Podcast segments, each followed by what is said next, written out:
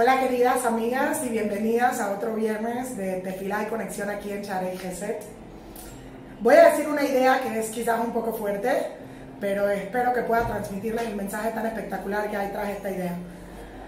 Raf Noah Weinberg dice lo siguiente, Raf Noah Weinberg, que en paz descanse, el famoso, eh, la, la, famosa persona que empezó todo Isha Torah, dice lo siguiente, dice que si una persona reza y no recibe aquello por lo que está pidiendo, la persona debería estar en shock.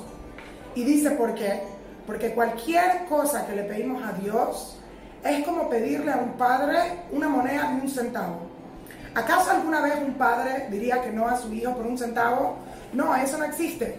Y por lo tanto, cualquier cosa que le pedimos a Dios, tenemos que saber que para Dios, el esfuerzo que se requiere, que requieren darlo, para Dios, cualquier cosa que nosotros le pedimos es solo como un centavo. ¿Sí? Y eso quiere decir que si no lo da, uno debería quedarse en shock, pensar, ¿cómo puede ser Dios? ¿Cómo puede ser que no me lo estás dando? Ahora, yo sé que muchas personas dicen, a veces uno pide y la respuesta que Dios nos da es no. Pero eso no es lo que yo quiero enseñar ahorita. Eso no es lo que quiero transmitir ahorita.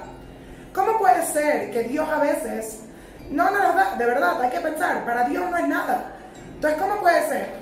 Muchas veces las personas vienen donde a mí me dicen, pero ¿cómo puedo pedirle a Dios? No me lo merezco. Y yo siempre las miro y les digo, ¿qué es merecer de todos modos? Número uno, ¿qué chutzpah, qué arrogancia pensar siquiera que yo me merezco algo? No importa qué tantas cosas buenas hagas en tu vida o no hagas en tu vida, tú nunca te mereces nada. Nosotros decimos todos los sábados, uno de mis rezos favoritos en Ishmat Kol inclusive si tuviera como el mar para poder alabarte por tan solo una de las cosas que haces, nunca sería suficiente. Todas las líneas, toda la tinta en el mundo no sería suficiente. ¿Quién eres tú para siquiera pensar que te mereces algo? No te mereces nada. Pero por el otro lado, yo siempre digo, ¿qué es eso de merecer? ¿Acaso mi hija se merece ropa y por eso le compro ropa? ¿Acaso tu mamá te hace comida solo porque te lo mereces. Y es aquí donde está nuestra falta. Y es aquí la razón por la que aceptamos un no. El no viene porque pensamos que todo depende de nuestro comportamiento, depende de quiénes somos. Y es aquí lo que no entendemos. Dios no nos da porque nos merecemos o no nos merecemos. Dios nos da porque nos ama. Si yo fuera a merecer, merecer significa un salario, hice mi trabajo. Eso no es una relación de amor. Eso es una relación de negocio. Eso es una relación de un empleado y un empleador. Pero con Dios es diferente. Con Dios es una relación de amor. Y no solo amor, amor incondicional. Yo sé que muchos de nosotros tenemos mucha dificultad entendiendo este concepto de amor incondicional. Porque muchas veces no lo vemos de nuestros padres hacia nosotros o de nosotros hacia nuestros hijos. Te amo si te portas bien, te amo si haces lo que te pido, te amo, te amo, te amo. Pero así no es Dios. Y muchas veces ni siquiera hacia nosotros mismos tenemos amor incondicional. Me amo dependiendo cómo me comporto, qué hago, a dónde estoy yendo adelante, cuál es. Pero no me amo simplemente por ser yo y simplemente por ser una persona grandiosa. Me amo dependiendo. Siempre hay algo en lo que depende. Pero Dios te ama solamente por tú ser tú. Dios te creó a su imagen y semejanza. Y no importa qué hagas en la vida, siempre vas a ser la imagen y semejanza de Dios.